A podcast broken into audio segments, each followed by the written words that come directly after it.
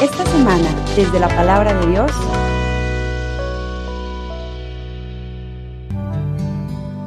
Al anochecer del día de la resurrección, estando cerradas las puertas de la casa donde se hallaban los discípulos, por miedo a los judíos, se presentó Jesús en medio de ellos y les dijo, La paz esté con ustedes.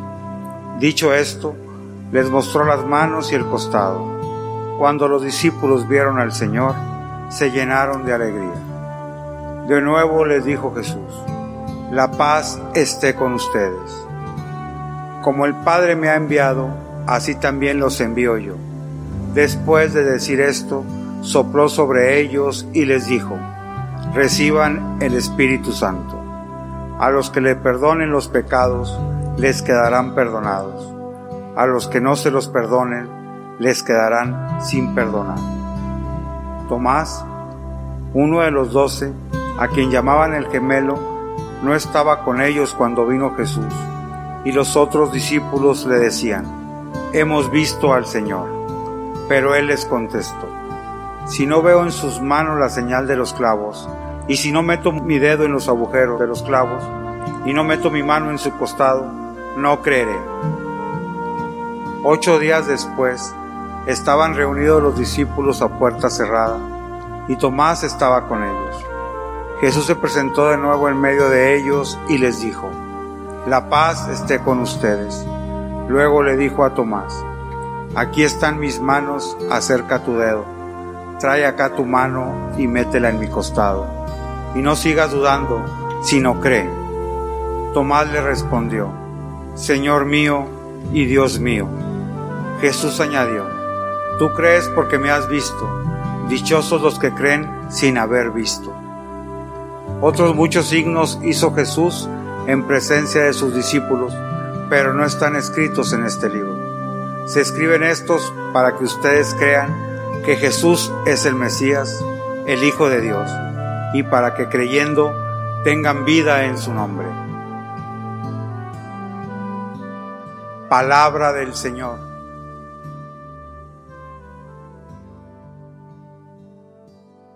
Reflexionar sobre lo que hoy la palabra de Dios nos propone. Hay dos temas grandes, profundos. Uno de ellos sería el tema de la paz. También está el tema de la potestad que confirma en los apóstoles su capacidad de perdonar los pecados. Y el tercer tema es el tema de la fe. La fe en Tomás, la fe en los apóstoles.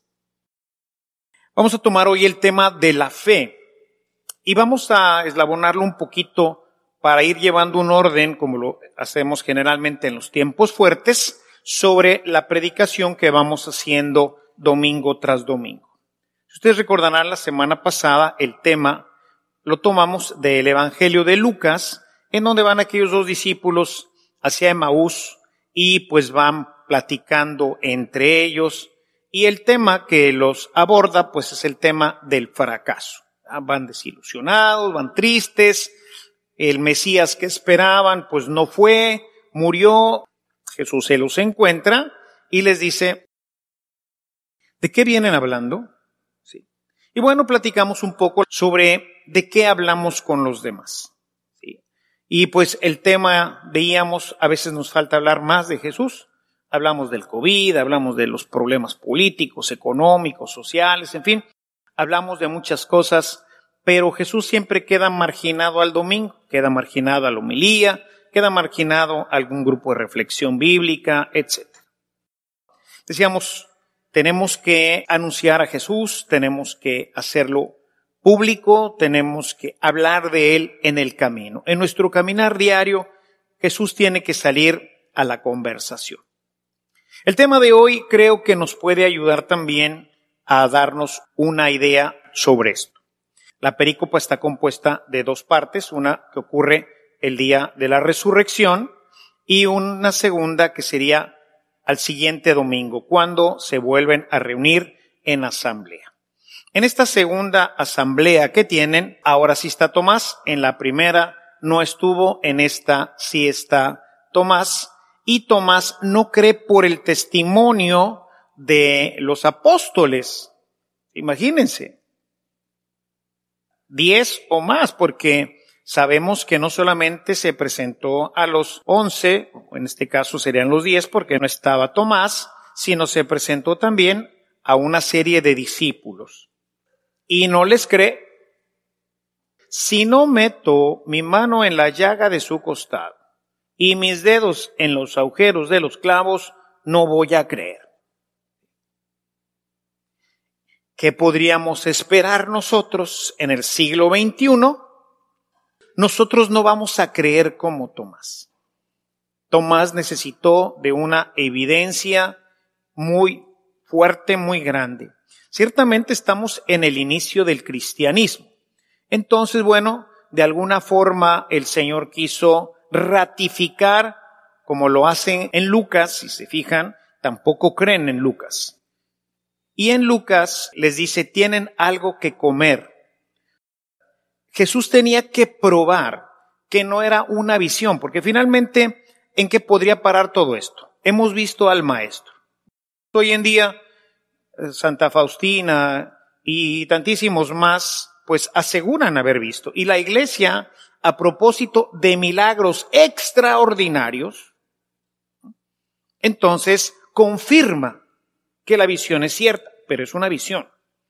Cuando los niños en Fátima aseguraban haber visto a la Santísima Virgen María, pues como siempre la iglesia pide una señal evidente, flagrante, de tal manera que no pueda haber ninguna forma en que no sea un signo divino de esta situación.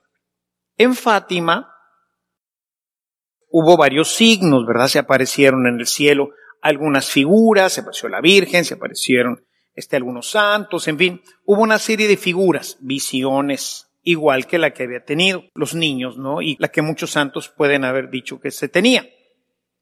Pero hubo también la señal de que el sol bailaba, que el sol se movía en derredor. Pero pues esto tampoco iba a ser convincente porque pues ellos otra vez están teniendo una visión del cielo. Hoy también hay mucha gente que dice que en algunas fiestas de la Virgen o alguna situación por el estilo aseguran haber visto que también lo que le llaman el baile del sol, es decir, que el sol se mueve y como que gira. En Fátima no solamente giró, sino que pareció, o al menos esa fue la impresión que tuvieron todos los miles que fueron a Fátima en aquella ocasión, en ese día 13, parecía que el sol se venía encima. Ellos pensaron que era el fin del mundo, porque el sol sintieron que se les venía encima, y entonces todos se tiraron al piso, pensando que el sol los iba a aplastar, ¿verdad? Como si eso los hubiera evitado, pero es una reacción natural de los hombres. Se tiraron al suelo, cerraron los ojos, pensaron que era el final del mundo. Unos momentos después, pues visto que no pasaba nada, se levantaron. ¿Y qué pasó? Ahí en Cova de Iría había llovido toda la semana. Era un campo de pastores. Imagínense el lodazal que habría ese día. Bueno, a la hora que se levantan, el suelo está seco como si no hubiera llovido nunca. Ese es el milagro. Es un signo patente, físico, que comprueba que efectivamente el mensaje de Fátima y las visiones de estos tres niños eran verídicas. Era un mensaje auténtico de Dios para el mundo. Había que hacer la consagración, había que orar por los pecadores, en fin, todo lo que nos presenta el mensaje de Fátima y la instrucción que Dios nos da a través de la Santísima Virgen María. Es verdad. Es algo que el cielo quería que nosotros conociéramos, supiéramos y tuviéramos la evidencia de que es real. Lo mismo ha ocurrido absolutamente en todas las apariciones, como es, por ejemplo, en nuestro caso, en Guadalupe, pues ahí tenemos una tilma que está hecho de fibra de maguey, que es una fibra este, natural, ¿verdad? Es una fibra hecha de una planta, del maguey, que en algunos experimentos, en algunos elementos que han hecho para pues probar la evidencia, han puesto, eh, han reconstruido, han hecho otra tilma hecha exactamente del mismo material que está hecha la tilma de Juan Diego, y lo más que ha durado sin corromperse, ¿verdad? Son como 20 o 25 años. Después de eso, la fibra se deshace, se hace polvo. Y esta tiene 500 años. Y nos explican cómo pudo ser pintada con tantísimo detalle. Es una evidencia. Siglo XXI. Imagínense siglo primero. Si no meto mis manos en su costado y no meto mis dedos en las llagas, no voy a creer. Te están alucinando, vieron un fantasma. Digo, qué bueno que ya está en el cielo, ¿no? Pero de eso a que esté vivo, a que tenga su carne como la nuestra y camine, que haya resucitado, hay un trecho muy grande. Y es verdad. Por eso tenemos esta evidencia. Por eso en el Evangelio de Lucas Jesús come con ellos. Denme algo que comer. Y le dieron un pedazo de pescado y se lo comió. O sea, tiene carne, tiene una carne resucitada. Es el mismo, el mismo que caminó con ellos. Ahora está vivo de la misma forma que Lázaro, nada más que Lázaro se volvió a morir, porque no fue una resurrección, sino una resucitación. Jesús resucitó para no morir nunca más. Y nos pide a nosotros que hablemos de esto y que creamos en esto. Y dice uno, ay Carlitos, ¿y cómo? Pues Ahora la evidencia somos tú y yo. Cada uno de nosotros es la evidencia para que se fomente y se desarrolle la fe. Esa fe que nos va a llevar a proclamar lo que creemos. Pero para eso necesitamos vivir lo que creemos, porque nosotros somos la evidencia. La fe se evidencia de dos formas. Tiene dos elementos que la gente puede ver y puede palpar. Puede hacerse expresión real. De tal manera que si no fuera así, no sería posible. Si no fuera porque Dios milagrosamente secó el suelo, no creeríamos en las apariciones de Fátima. Si no fuera porque Dios imprimió en el ayate de Juan Diego la imagen de la Santísima Virgen María, tampoco creeríamos en el mensaje de Guadalupe. Si nosotros no expresamos con nuestra vida lo que creemos, no van a creer. Y esa expresión tiene que llevarnos al segundo elemento. La fe se expresa y esa expresión tiene diferentes formas, pero una de ellas que resume todos es la confianza. Creer y confiar son las expresiones clásicas y evidentes de que tú y yo tenemos fe. Si nosotros no creemos, no vamos a tener confianza. Y si no tenemos confianza, entonces, ¿de qué se trata este tema? La propuesta es entonces que tú y yo podamos ser la evidencia de la fe. ¿Y en qué creemos? Hoy me gustaría ver qué es lo que nosotros creemos, qué es lo que nosotros decimos creer.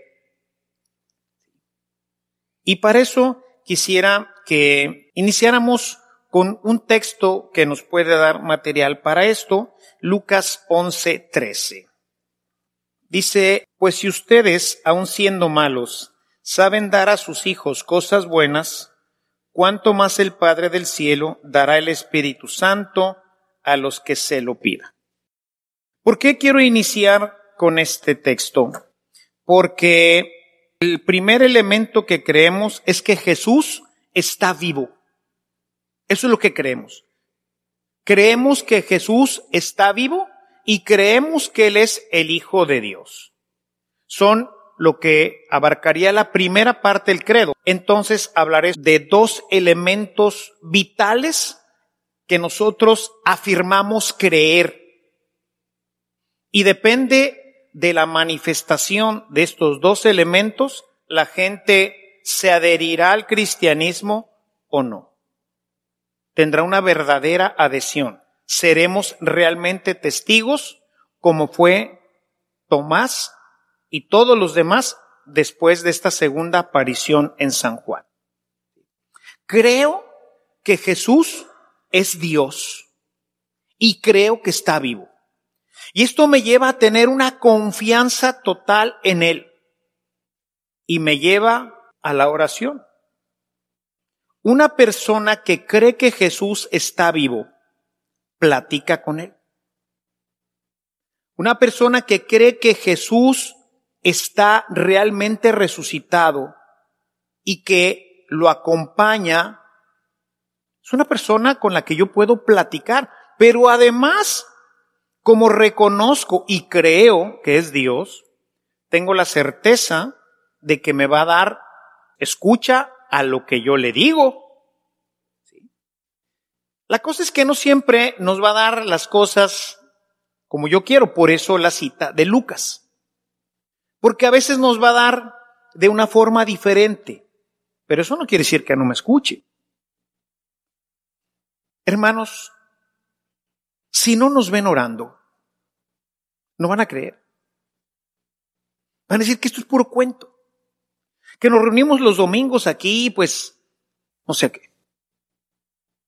Tienen que ver que realmente yo hablo con Jesús y que creo que me escucha. Y que si a veces no me da las cosas como yo las pido, no es porque no me haya oído, sino porque Él tiene un plan mejor para mí. Dice, si ustedes que son malos saben dar cosas buenas a sus hijos, ¿cuánto más no dará el Padre a quien le pida? Y le dará el Espíritu Santo.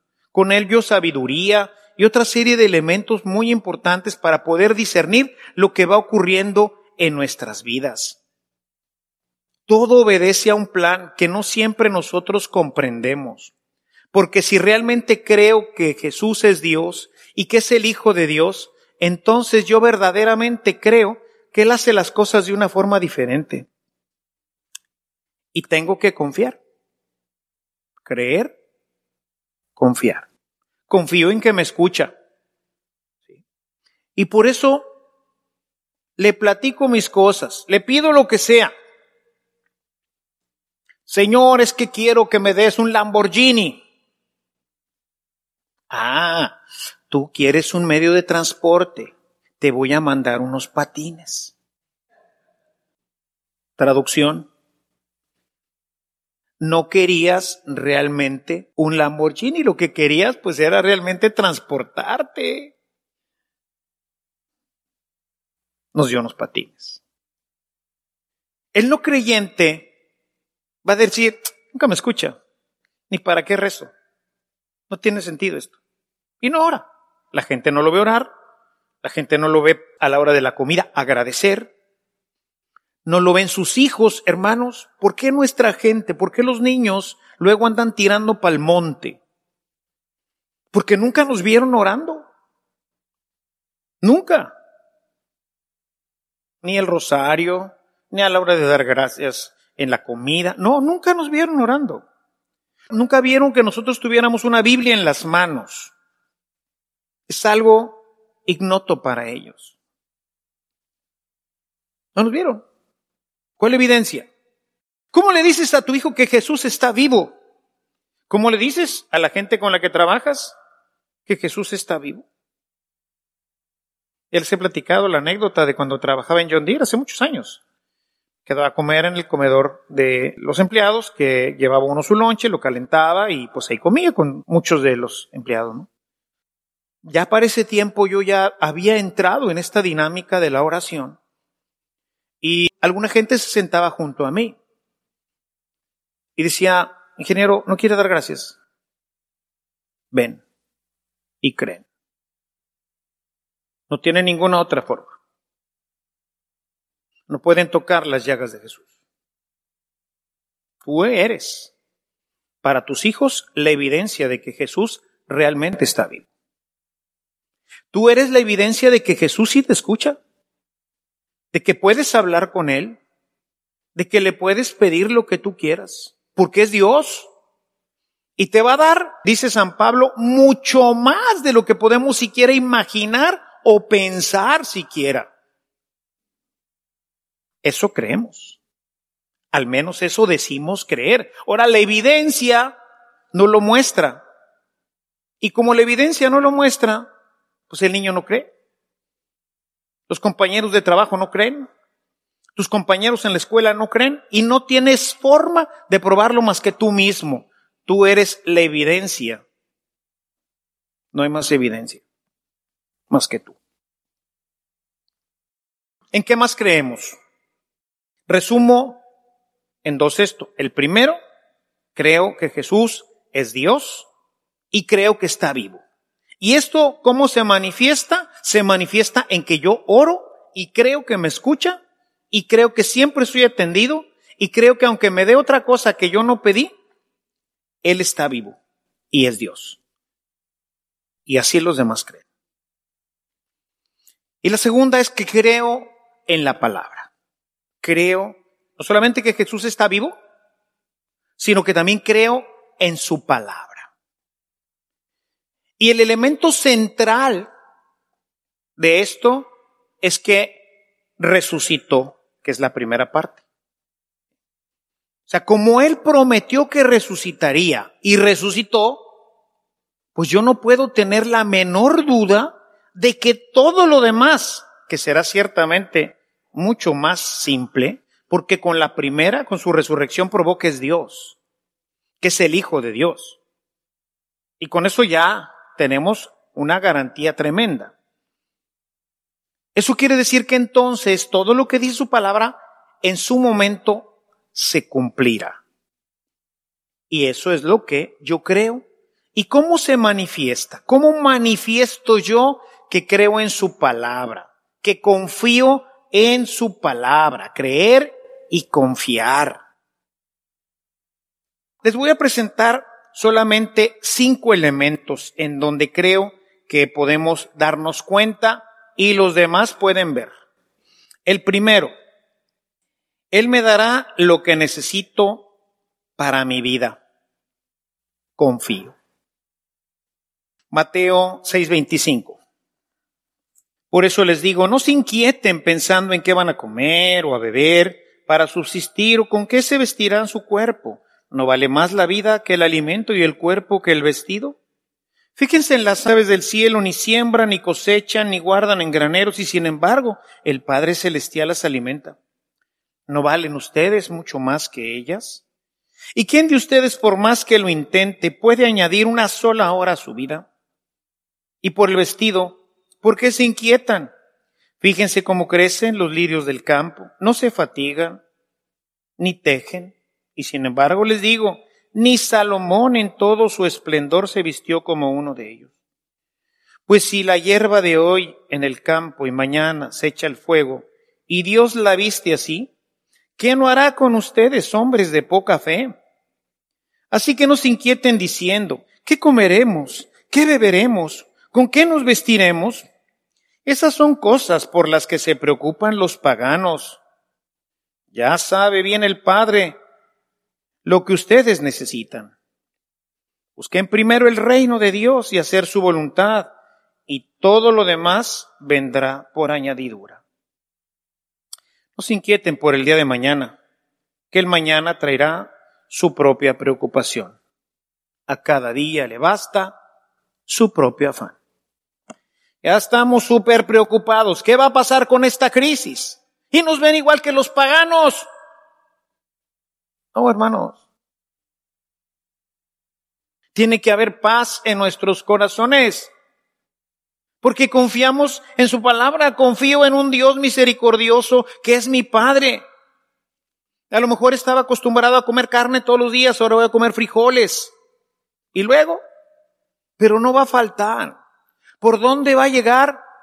No sé, hay un cuento muy interesante sobre esto, en donde dicen que el demonio estaba enojadísimo porque era una situación donde había mucha hambre en una ciudad, de tal manera que unas personas de otra ciudad mandaron un camión lleno de víveres para repartir a la gente, ¿no? Y en el camino, dijo el demonio, se me ocurrió una idea. Y entonces el demonio enfermó al chofer del camión y se puso él a repartir los víveres. Dijo, estos le andan pidiendo a su Dios que les dé víveres, pero el que se los va a dar soy yo, para que vean que yo sí soy bueno y que él no es bueno. Y ahí viene el demonio y anda empezando a repartir la comida. Y llega a una casa. Papá, papá, viene el demonio manejando un camión y trae comida. Es el demonio el que nos da de comer. No, mijo. Dios tiene un gato. Se llama también Satanás. Y como ha de tener a todos enfermos, hasta este canijo lo puso a jalar. Dios va a proveer, hermanos. Va a proveer ciertamente a través también de nosotros. La caridad es un elemento muy importante a través del cual nosotros manifestamos que creemos que verdaderamente Dios está entre nosotros. Por eso tengo confianza y vivo en paz. Y la persona de enfrente de mi casa, ella se le amplió la úlcera, vive nervioso, se la pasa gritando en su casa porque está desesperado, porque fue de la gente que perdió el empleo y se les está acabando el dinero. Está desesperado. Y tú le llevas un plato de arroz y cosas que hiciste en tu casa y dices, ah, ¿para qué esto? Y Dios no sabe ver, no sabe descubrir. ¿No cree? Pero te ve a ti, tranquilo, comiendo arrocitos y frijol. Dice, Chihuahua, ¿por qué ese amigo de enfrente siempre tiene paz y está sonriente y está alegre? Porque tiene fe. Tú eres la evidencia. Tu confianza plena en el Señor, la paz que tú reflejas ante los demás, es la evidencia. No habría esa evidencia si Dios no estuviera operando en tu vida. Es igual que secar la tierra. Es más, se me hace más fácil secar la tierra que una persona en medio de una crisis grave tenga paz. Mucho más. Eres la evidencia. Segunda cosa que creo de su palabra. Me va a llevar al cielo. Dice en San Juan capítulo 14, los versículos del 1 al 3, dice, voy a prepararles un lugar en la casa de mi padre y regresaré por ustedes. Así que hermano, tranquilo, si te mueres, ah, todo dar, nos vamos a la casa. ¿Crees o no crees? Por eso la gente no cree, hermanos, porque no hay evidencias. El cristiano hoy no es evidencia de nada. Nuestro cristianismo no evidencia nada. Pero qué tal que te ven tranquilo. Eso no quiere decir que vas a andar buscando y saludando de beso y abrazo a todos y vas a ir a reuniones y dices, no, estos que se vayan a la porra. Si Dios quiere que me muera, me voy a morir y entonces yo me voy al cielo. No. Pues si eso quieres, pues dices, si Dios me quiere salvar, me voy a tirar de un quinto piso. Esa es la tentación del demonio. No le dijo a Jesús, a ver, si eres el hijo de Dios, tírate del pináculo, te matas. No, es que Dios dijo que mandaría a sus ángeles para que ni una piedra te lastimara. Dijo Jesús, pues no tentarás al Señor tu Dios. Creemos que tenemos una casa maravillosa en el cielo, que Jesús la ha ido a preparar. Pues estamos tranquilos, yo estoy tranquilo, ¿verdad? No quiero morirme, siento que todavía hay mucho que hacer, por eso todavía, como dice Pablo, pues me dieron a escoger, bueno, ¿te mueres ahorita o, o dentro de 10 años? Ahorita. Pero hay un chorrejale, ¿verdad? Siento que tengo todavía mucho trabajo. Entonces, bueno, Señor, pues el tiempo que tú quieras. Aquí estoy para echarle ganas. Estoy en paz. La gente tiene que verme con paz, con alegría, porque soy la evidencia. Creo que hay un cielo, creo que Jesús ha ido a preparar una casa para mí, pues estoy tranquilo. ¿Qué más creo de su palabra? Yo creo que ha mandado el Espíritu Santo a mi corazón.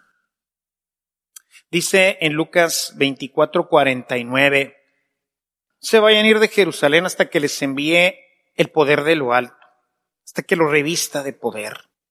Y yo creo eso. Yo creo que estamos revestidos de un poder impresionante para hacer tantísimas cosas. A veces no lo usamos porque no creemos. Estamos revestidos de la fuerza del Espíritu Santo. Dice en Juan 15, 26, cuando venga el consolador, que mi Padre enviará sobre ustedes. Yo creo eso. Yo creo que Dios ha enviado su consuelo, su amor, su paz a mi corazón. Creo que tengo mucho poder para hacer muchas cosas. No solamente para testificarlo. Creo eso, hermanos. Y trato de manifestarlo con la gente. Por eso confío en muchas cosas. Y me dice, ¿y va a ser eso, Padre? Sí. ¿Y cómo? Pues así, porque creo. Porque creo que tengo un Dios que me escucha. Porque creo que Dios en su palabra me ha dicho que me ha revestido de su poder. Y creo eso y lo manifiesto. Porque esa es la evidencia. Este Espíritu Santo que Dios ha enviado a mi corazón produce alegría y produce amor. Siempre. No necesito ir a una fiesta. No necesito echarme un churro. No necesito embriagarme. Brota de adentro. No viene de afuera. Esa alegría viene de adentro. El amor es producido por esta acción y por eso amo. Y por eso amo hasta poder dar la vida por mis hermanos. Hasta allá. Y es la evidencia. Hace poquito me llegó por ahí un trailer de una película que se va a estrenar. Yo creo que se van a esperar a estrenarla ahora que termine la pandemia para que podamos ir al cine. Está producida por Dos Corazones, de mi buen amigo Pablo Barroso. Es una película extraordinaria. Les voy a dejar por ahí la liga para que ustedes la puedan ver. Está increíble. Que nos da la, historia de el padre Colbe. Que da la vida por un padre de familia. Y ese padre de familia estuvo en la canonización de Maximiliano Colbe, porque tenía hijos. Pero no nada más eso. Ojalá y puedas ir a ver esta película. Verdaderamente es de dibujos animados para los niños, está increíble, porque nos muestra hasta dónde el amor se hace evidencia de la resurrección de Jesús. Cosa que no podría hacer una persona que no tiene fe. Colbe puede hacer eso porque tiene fe. Todos nuestros mártires porque tienen fe hemos sido revestidos de lo alto. Tenemos un amor que va más allá de lo explicable, porque dice Pablo Romanos 5:5 que el amor de Dios se ha derramado en nuestros corazones por el Espíritu. Y por eso San Pablo escribiendo a los Gálatas en el capítulo 5, en el verso 22, dice, esto es lo que produce el Espíritu, paz, gozo, alegría, amor, benignidad, puras cosas buenas cuando la gente ve al hermano haciendo esto, dice, esto es sobrenatural. Eres de evidencia. La gente puede meter la mano en el costado de Cristo a través de ti, pero solamente a través de ti, de mí, de los que decimos tener fe, de los que decimos creer que está vivo, de los que decimos creer que es Dios de los que decimos creer en su palabra. En ellos se manifiestan todas estas gracias. Creo que Dios ha inaugurado el reino y que por lo tanto no tengo que morirme para ir al cielo, porque ya está aquí. Dice Juan 10:10, 10, he venido para que tengas vida y esta vida sea abundante, preciosa, hermosa, como la vida del paraíso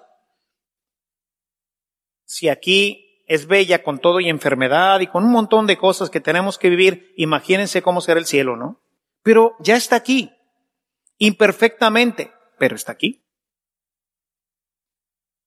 La carta a los romanos, en el capítulo 14, en el verso 17, dice que el reino de los cielos es justicia, es paz y es gozo en el Espíritu Santo. Hermano, cuando la gente te ve así en tu trabajo, en tu oficina, en el diario vivir de tu casa, con tus hijos, con tu esposa, con tu esposo, eres evidencia ante los demás de la resurrección de Jesús y suscita la fe. Finalmente creo también que me van a perseguir por mi fe. Juan 15, 20 dice, los van a perseguir porque a mí me persiguieron. O sea, nos van a perseguir. Cuando la gente te persigue por ser cristiano, por pensar diferente, por haber adoptado el modelo de Cristo, entonces Decía San Justino que Dios rubrica la obra con la persecución. Pone la firma de autenticidad de nuestro cristianismo en la persecución. Pero dice Marcos 13, 11, 13, les daré la fuerza. Yo les daré el espíritu para que Él sea el que hable y Él los defenderá y Él estará con ustedes en ese momento difícil. Hermanos, la verdad yo creo esto. Ojalá y tú también lo creas.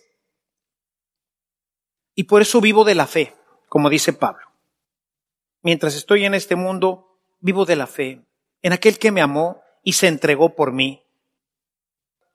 Esa cita de Gálatas, capítulo 2, verso 20, vivo de la fe, en aquel que me amó y se entregó por mí.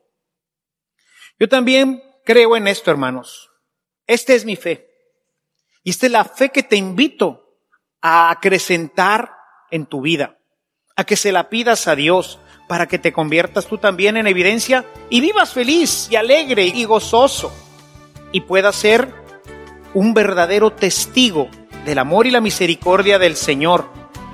Para que tejemos ya, así hablaremos también de política y de béisbol y de fútbol, pero hablaremos desde una perspectiva diferente. Ahora Jesús estará mezclado en todas nuestras conversaciones. Esto es lo hermoso del cristianismo. Eso es lo hermoso de la Pascua, hermanos. Cristo está resucitado. Yo creo en esto. Espero que tú también lo creas de verdad. Alabado sea Jesús. Si esta reflexión ha sido de utilidad para su vida espiritual, le invitamos a visitar nuestra página en internet www.evangelizacion.org.mx, en donde encontrará otros temas que seguramente continuarán produciendo fruto en usted. Que la paz de Jesucristo permanezca en usted y toda su familia, y que la ternura de María abrace su corazón.